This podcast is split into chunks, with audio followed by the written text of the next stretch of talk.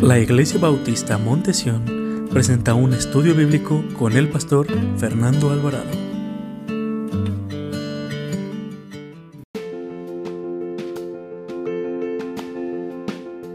Jesús sana a otro joven endemoniado. Mateo capítulo 17 y vamos a ver a un, a un joven también que estaba endemoniado y vamos a ver qué fue lo que sucedió en esta historia.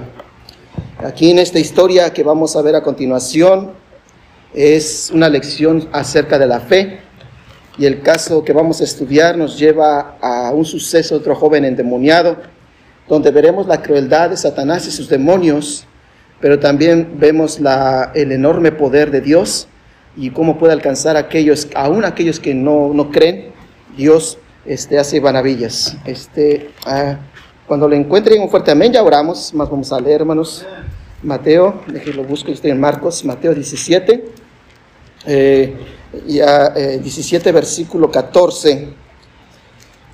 Este, ya aquí el Señor, este, son casi más de la mitad de los tres años que estuvo en su ministerio y antes se nos relata que eh, hubo una transfiguración que llevó a sus hombres más cercanos, a sus discípulos más cercanos, a Pedro, a Jacobo, a Juan y a su hermano de Juan, fueron, subieron juntos con el Señor y vieron algo extraordinario, vieron la transfiguración de Cristo, cómo se transfiguraba Jesús. Y ahí quien estaba con ellos era era el profeta Elías y Moisés, que Moisés representa la ley y vemos a los profetas por medio de, Elías como y se junta al Señor Jesucristo quien complementa todas las sagradas escrituras quien es la revelación de, de nuestro Dios. Y vemos hermanos que en esa transfiguración eh, Jesús eh, empieza ya a encaminarse rumbo a Jerusalén porque ya está pronto de ir a la, con su Padre de serle crucificado, entregarse en manos de pecadores y después resucitar al tercer día y por la obra redentora de Jesús nosotros somos salvos, tenemos la vida eterna. Pero antes de que esto pase, le eh, siguen pasando diferentes situaciones en la vida del Señor. Y vamos a ver, hermanos, qué es lo que sucede en el versículo 14, el capítulo 17 de Mateo. También esto nos da referencia a Marcos. Vamos a ir más adelante para poder entender bien la historia, pero nos vamos a enfocar más en Mateo. Dice el Señor en su palabra, están ahí todos, ¿va? Dice, cuando llegaron al gentío vino a él un hombre que se arrodilló delante de él diciendo, Señor, ten misericordia de mi hijo, que es lunático y padece muchísimo, porque muchas veces cae en el fuego y muchas en el agua.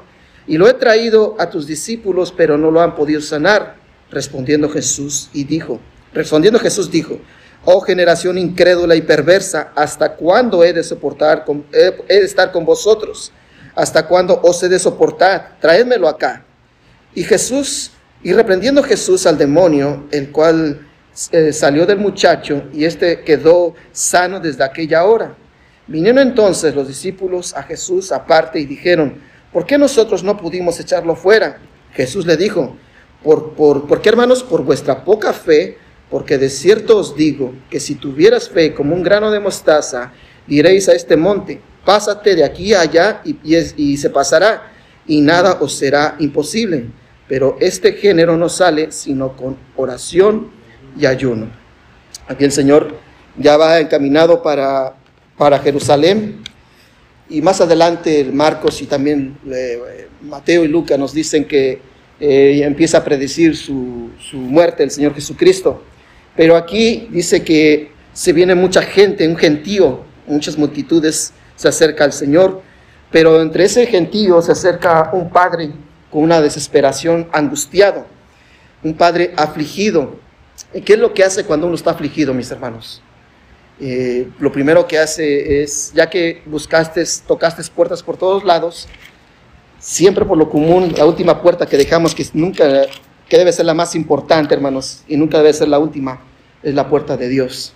Es la primera que debemos de tocar, buscar al Señor, porque dice que al que toca, hermanos, se le abrirá y al que busca, hallará. Y es la primera que debemos hacer. Eh, no sé, no nos dice la palabra de Dios, pero este padre tenía una gran aflicción en su corazón.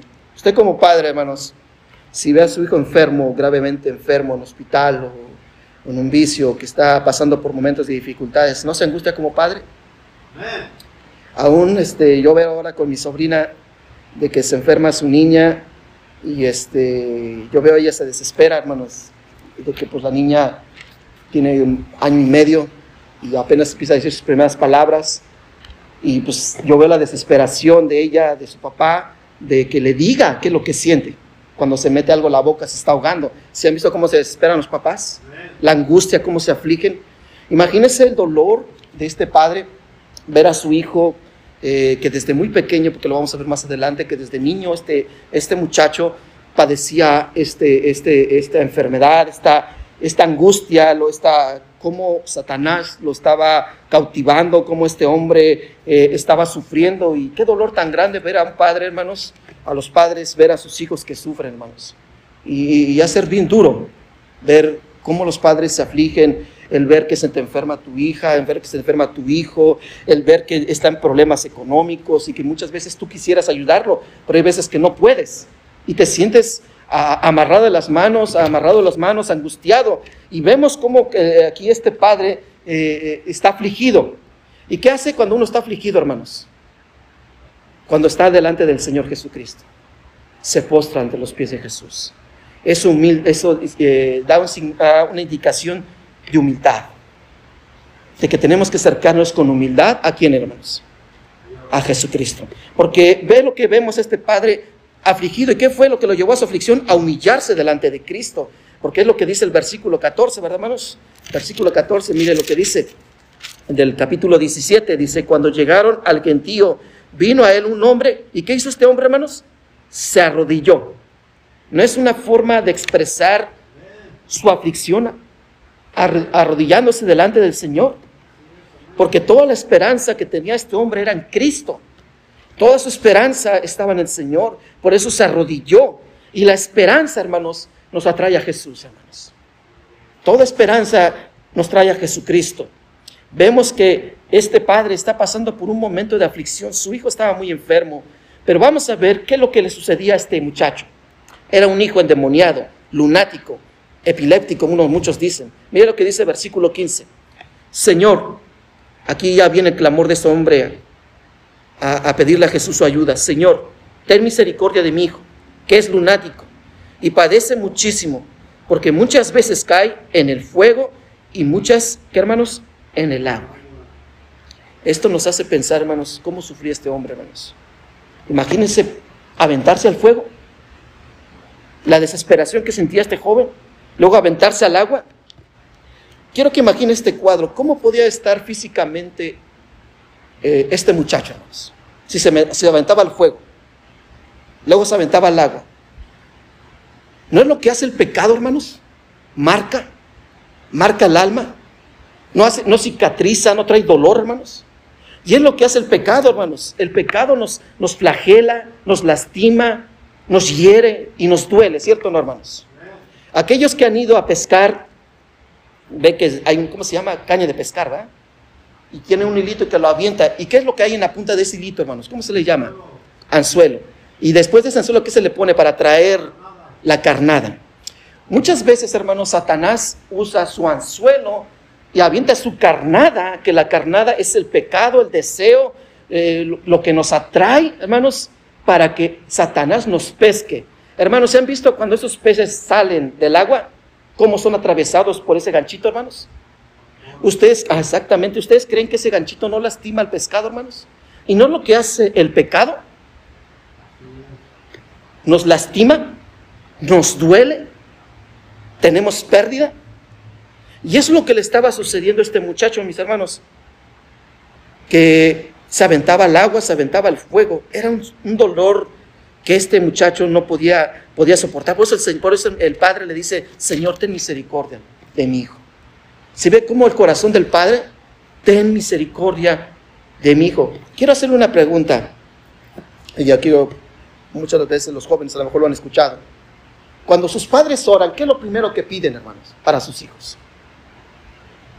¿No piden misericordia? ¿No piden que los cuide el Señor? La gracia del Señor sobre ellos. Si están lejos de los caminos de Dios, Señor, ten misericordia de mi hijo. Él te conoce. Él sabe de ti. Está lejos de ti. Ten misericordia. Mira lo que está sufriendo por sus malas decisiones. Y es lo que le estaba pasando a este padre. Suplicaba misericordia para su hijo. Y ya después le dice qué es lo que estaba pasando con él. Y es así, mis hermanos, la oración de los padres que tiene que hacer. Cuando oren por sus hijos, expresen al Señor todo lo que está sucediendo, que lo que está viviendo. ¿Qué le dice este padre a Jesús, Señor, ten misericordia de mi hijo? Y aquí le empieza a decir qué es lo que estaba sufriendo ese muchacho, ¿no, hermanos? Que es lunático y padece, ¿qué, hermanos? Muchísimo. Hay veces que los hijos no entendemos, mis hermanos, que hacemos sufrir tanto a los padres. No solamente nosotros sufrimos eh, por nuestra rebeldía, por, esa sordera que no queremos escuchar los consejos, que no queremos saber nada del Señor. Y pareciera, hermanos, que entre más nos lastima el dolor del pecado, la manera que vivimos, hermanos, pareciera, hermanos, que no sentimos un poquito de, de, dolor que ellos sienten, hermanos. Aunque nosotros somos los que estamos sufriendo como hijos, nos olvidamos que los padres también se afligen se afligen por sus hijos. Y vemos que aquí, hermanos, este hombre, hermanos, estaba sufriendo, estaba sufriendo mucho. Miren lo que dice, pongo un espacio ahí, hermanos. Marco nos da más, más acerca de lo que sufrió este muchacho. Pongo un, espacio ahí para que, porque vamos a regresar a Mateo, hermanos. Vaya conmigo al evangelista Marcos, capítulo 9. Estamos en Mateo, el siguiente libro es Marcos, capítulo 9. Marcos, capítulo 9, versículo 17. Es el mismo caso, la misma historia, pero aquí Marcos nos da algo detallado que Mateo no nos escribe. Marcos capítulo 9, versículo 17. ¿Están ahí? Mire, dice, y respondiendo uno de la multitud, dijo, maestro, traje a ti mi hijo, que tiene, ¿qué hermanos? Un espíritu inmundo. ¿Y qué nos dice Mateo, hermanos? Que era afligido, ¿no, hermanos? Que era atormentado, que sufría, que padecía mucho, que era lunático, nos dice la Biblia, ¿no, hermanos? Y aquí nos dice que tenía un espíritu, ¿qué, hermanos? Imagínense lo que estaba sufriendo este muchacho, no poder hablar. Por eso vuelvo, vuelvo al ejemplo de los bebés. Cuando los bebés están sufriendo, que tienen temperatura, ¿qué, qué es lo que pasa? Están llorando, ¿no, hermanos? Nada más están llorando, llorando. ¿Y qué es el papá? Es la mamá, se desesperan porque quisieran que sus bebés les dijeran qué es lo que sienten. Pero no pueden. Se sienten impotentes porque ellos quieren hacer todo lo posible para ayudar a sus hijos. Y es la misma situación que estaba viviendo este padre. Miren lo que dice versículo 18 del mismo evangelista Marcos. El cual, donde quiera que le toma, le sacude y echa qué? Fíjese todo lo que estaba, estaba pasando. Luego, ¿qué, ¿qué más hacía? Y cruje los dientes y se va secando y dije a tus discípulos que le, eh, que le eh, echesen fuera y que hermanos, y no pudieron. Este hombre, hermanos, vemos que buscó todos los medios para eh, que le ayudaran y aún, hermanos, se acercó a los discípulos del Señor, pero dice que los discípulos del Señor no pudieron. ¿Sabe qué quiere decir esto, hermanos? Falta de fe. Porque, ¿quién hacía los milagros? ¿Jesús o sus discípulos, hermanos? ¿Por qué papá se acercó a los discípulos, hermanos? Muchas veces, hermano, no me malentienda y esto, podemos orar, a, ahorita vamos a orar por su, podemos orar, hermanos, por nuestros familiares. Puedo pedir, puedo decir a los hermanos, a ustedes, pueden orar por mi familia que está pasando este momento difícil. Podemos orar, ¿no, hermanos? Es una ayuda, es, un, es una comunicación que yo estoy expresando. Quiero compartirles la situación, el dolor que yo estoy sufriendo. Pero yo como persona tengo que ir directamente aquí, hermanos. A Cristo, ¿no, hermanos? No es nada de malo, no me malentienda.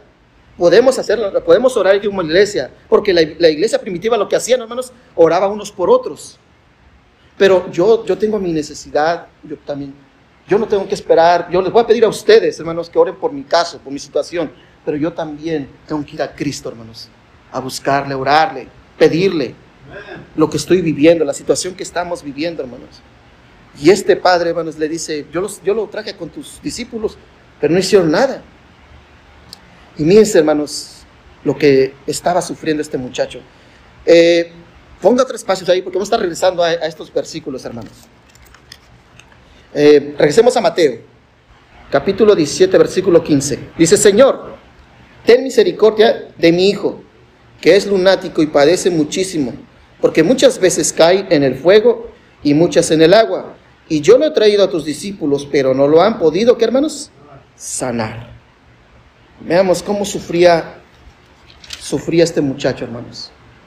Hermanos, Satanás siempre te va a querer lastimar. Satanás y sus huestes va a querer destruirte, va a querer desaparecerte, que no tengas fe en el Señor, va a hacer todo lo posible para destruirte. Porque este muchacho dice que se arrojaba, ¿no, hermanos? Al fuego y al agua. Pero que era poseído, ¿qué, hermanos? Que tenía un espíritu, ¿qué, hermanos? Este hombre estaba pasando, la, fíjese la crueldad satánica, hermanos. ¿Cómo quiere destruirnos, hermano? ¿Cómo quiere que nosotros estemos pasando por el fuego, que nos estemos destruyendo y nos avientemos al agua? Porque ¿quién, quién, el papá o la familia estaba aventando a este muchacho, hermanos, al fuego y al agua? Y no lo que hace el pecado, mis hermanos, destruye. ¿Qué hacen las drogas, hermanos? No destruyen a las personas. Hace unos días, un reportero mexicano que se expone muchísimo mostró un reportaje. Como ustedes saben, la situación en México está un poco difícil con el crimen organizado. Y este hombre no solamente se dedica, este reportero se dedica a hacer reportajes acerca de, las, de, los, narco, de los narcotraficantes o los que venden la, eh, droga en las, en, en las calles, sino él va al asunto del problema. ¿Por qué hay tanto dinero? ¿Por qué estos hombres se hacen tan ricos? ¿Por qué estos hombres eh, tienen tanto armamento, tanta gente que lo cuida? Tienen la capacidad de enfrentarse ante el gobierno mexicano, ante el gobierno colombiano, ante el gobierno de la DEA, del gobierno de los Estados Unidos, porque tienen tanta capacidad de poder enfrentar el crimen organizado, hermanos, a estas esferas políticas. ¿Y sabe cuál es el problema? Las personas que consumen la droga. Este hombre estuvo en Ciudad Juárez, estuvo en Tijuana, estuvo en Baja California Sur y fue directamente a lugares donde estaban personas, no muchachos hermanos, hombres de 40, 50, 60 años viviendo en la calle, en casas destruidas, tirados, tapados, eh, malolientes, eh, hay un montón de basurero y, y al lado de ellos un montón de agujas sin familia, destruidos emocionalmente, espiritualmente. Dígame que Satanás, hermano, no quiere destruir a la humanidad, hermanos. Pasó una, a una señora que tenía un anillo. Tanto era, se ha picado esta mujer en su dedo. ¿Sabe cómo tenía el dedo? Haga de cuenta que el anillo lo oprimía y tenía un dedote, hermanos. Y le dice el reportero, señora, tiene que ir con un doctor, va a perder el dedo. No, pues está bien, dice, no siento nada. El dedo totalmente negro, hermanos. Perforados por acá, por acá, por los pies.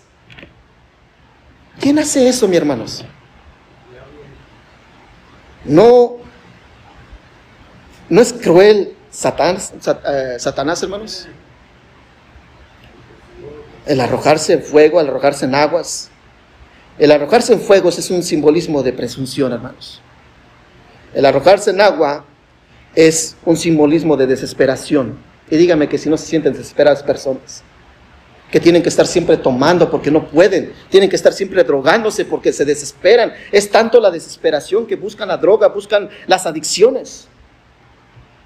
Y vemos, hermanos, que esto va afectando nuestra salud y principalmente ataca nuestras almas nuestra vida espiritual. Imagínese este muchacho que desde muy niño, hermanos, padecía esto. No vaya ya, eso lo va a leer. Marcos nos da, nos relata más acerca de esto. Marcos 9:21 dice, y Jesús le preguntó al padre, ¿cuánto tiempo hace que sucede esto? ¿Cuánto tiempo lleva este, tu hijo así? ¿Y cuál es la contestación del papá? Él le dijo, desde niño. Imagínense, hermanos. Desde niño este muchacho estaba estaba sufriendo. Hermanos, todas las multitudes que estaban ahí eran testigos de lo que estaba sucediendo. Pero la mayoría de las multitudes que estaban ahí, y principalmente sus discípulos, tenían que creer que Jesús podía hacer esto, ¿cierto, no, hermanos? Ya casi tres años vieron que caminó sobre las aguas, que alimentó a cuatro mil, que alimentó a cinco mil, que una mujer de flujo de sangre fue sanada, que la, hija de Jairo fue resucitada, que otro, otro hombre que también tenía un hijo gravemente enfermo fue sanado, el, joven que, estaba eh, eh, desterrado, que estaba en un sepulcro endemoniado, ¿no lo sanó el Señor Jesucristo, hermanos? Y sabe que a pesar de que vemos las maravillas de Dios, ah, sigue habiendo poca fe entre nosotros, mis hermanos sigue habiendo esa poca fe. Miren lo que dice el versículo 17 del capítulo central, de nuestro capítulo 14, capítulo 17, perdón, de Mateo. Mateo 17, 17. ¿Están ahí? Mire lo que dice. Respondiendo Jesús, porque dice en el versículo 16, he traído, eh, he traído a tus discípulos, pero no lo han podido sanar. Mire lo que dice Jesús. Respondiendo Jesús dijo, oh generación incrédula y perversa, ¿hasta cuándo he de estar con vosotros? ¿Hasta cuándo os he de soportar? Traédmelo acá. ¿Quién mostró, hermanos, falta de fe? ¿Quién lo mostró, hermanos? ¿Sus discípulos? ¿El Padre? Y también, hermanos, la multitud. Le voy a demostrar algo rápido, hermanos. ¿Sabe que los milagros de Cristo ya estaba profetizado?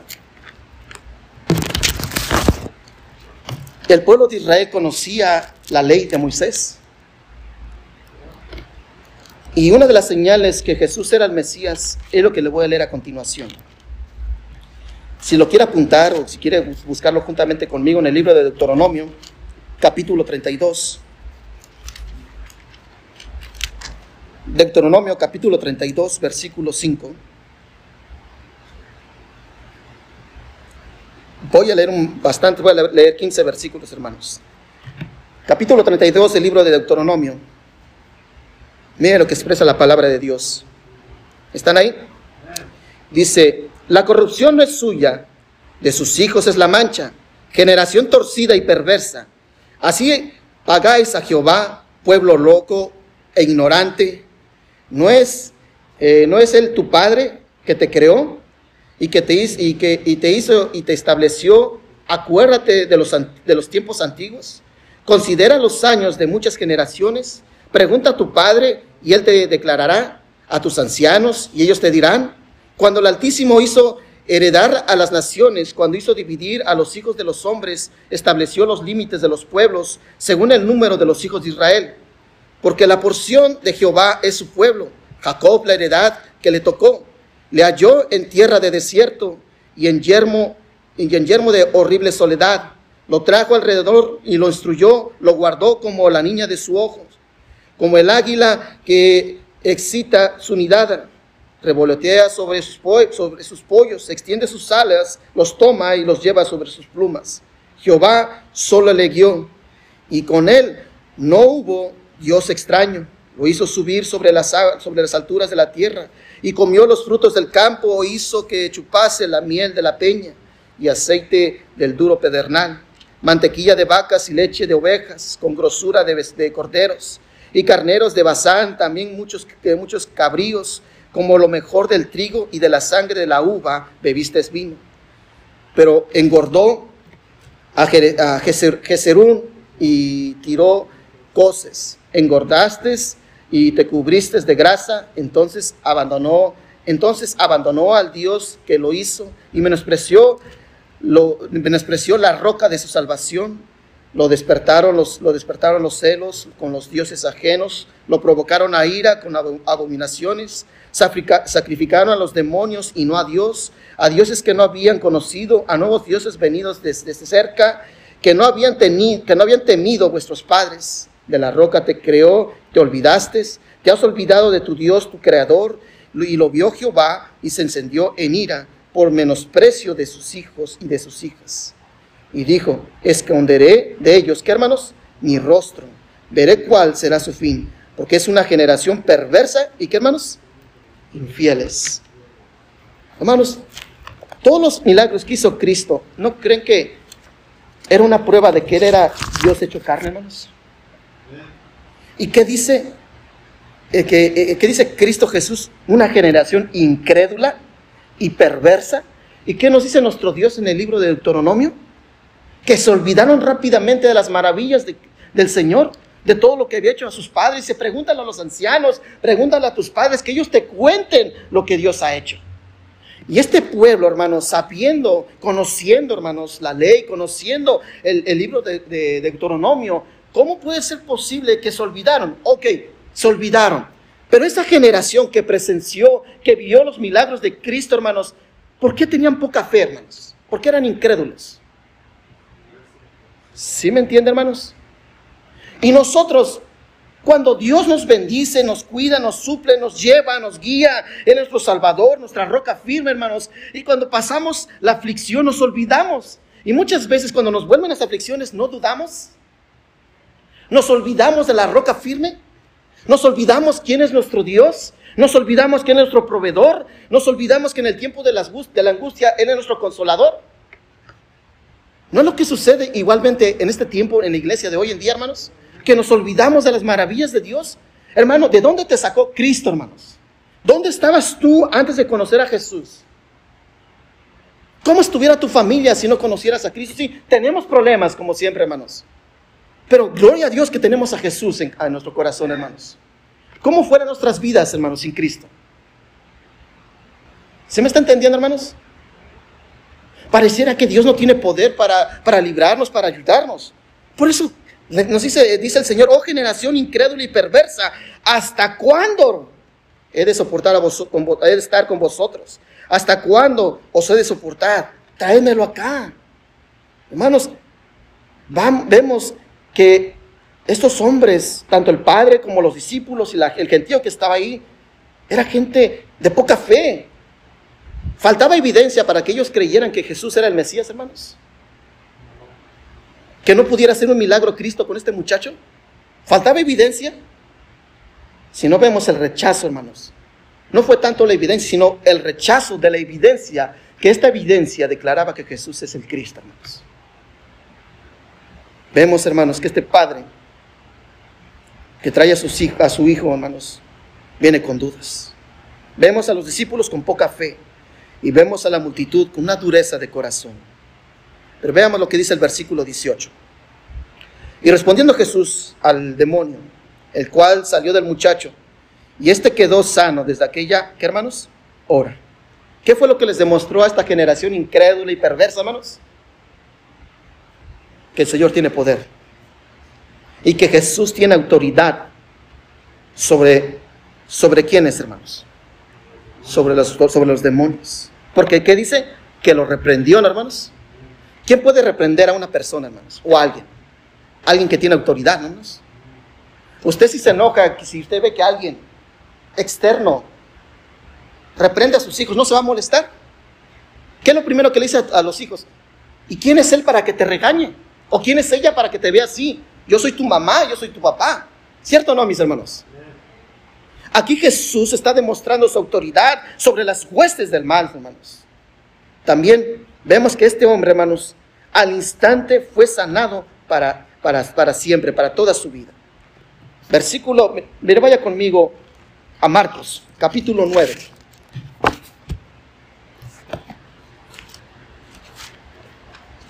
Ya, ya nos vamos a, ahí vamos a terminar, hermanos. Marcos capítulo 9, versículo 20.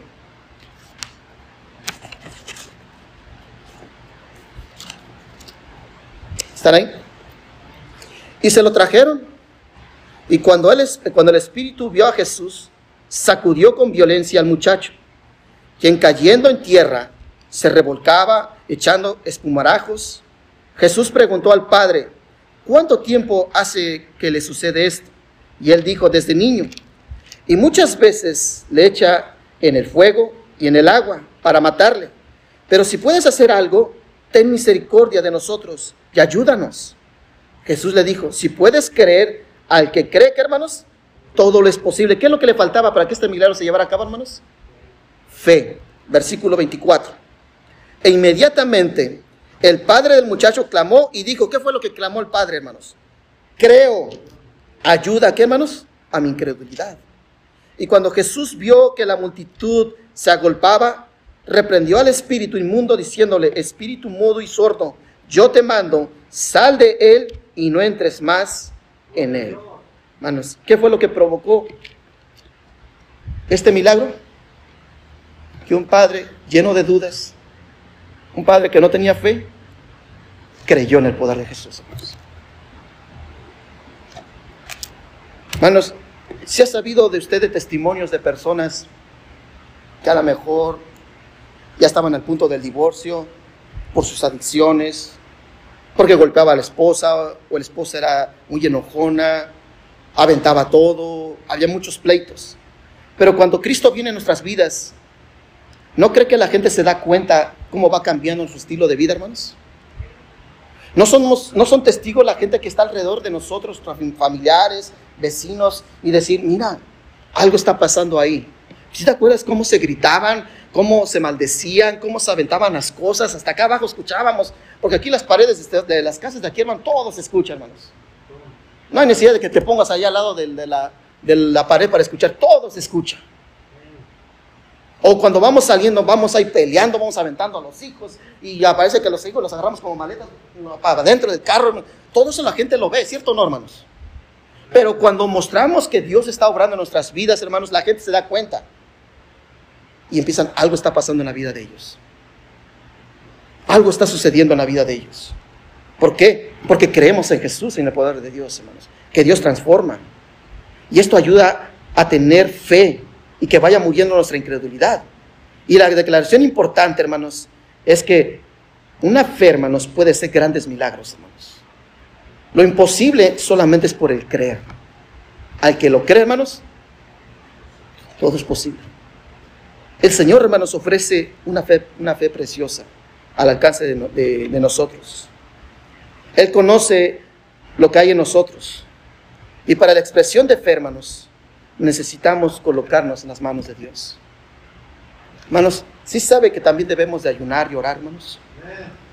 ¿No fue lo que le dijo Cristo que con este asunto era oración y qué, hermanos? Y ayuno. Eso también debe de haber en el cristianismo, hermanos. Oración y ayuno. Le quiero hacer, y con esto cierro. ¿Usted lo practica? ¿Usted practica la oración y el ayuno? Ah, hermano Fernando, pues no se ve, pero practica el ayuno a la televisión. Dirá a partir de esta tarde, yo veo, haga sus cuentas, cuánto, cuánto ve internet, cuánto tiempo ve de televisión. Veo cinco o seis horas. ¿Por qué no veo, hoy no veo nada? Y leo la palabra del Señor. Me pongo a orar. Me pongo en las manos del Señor. Oro a Dios en esta situación que estoy viviendo. ¿Practicamos el ayuno, hermanos?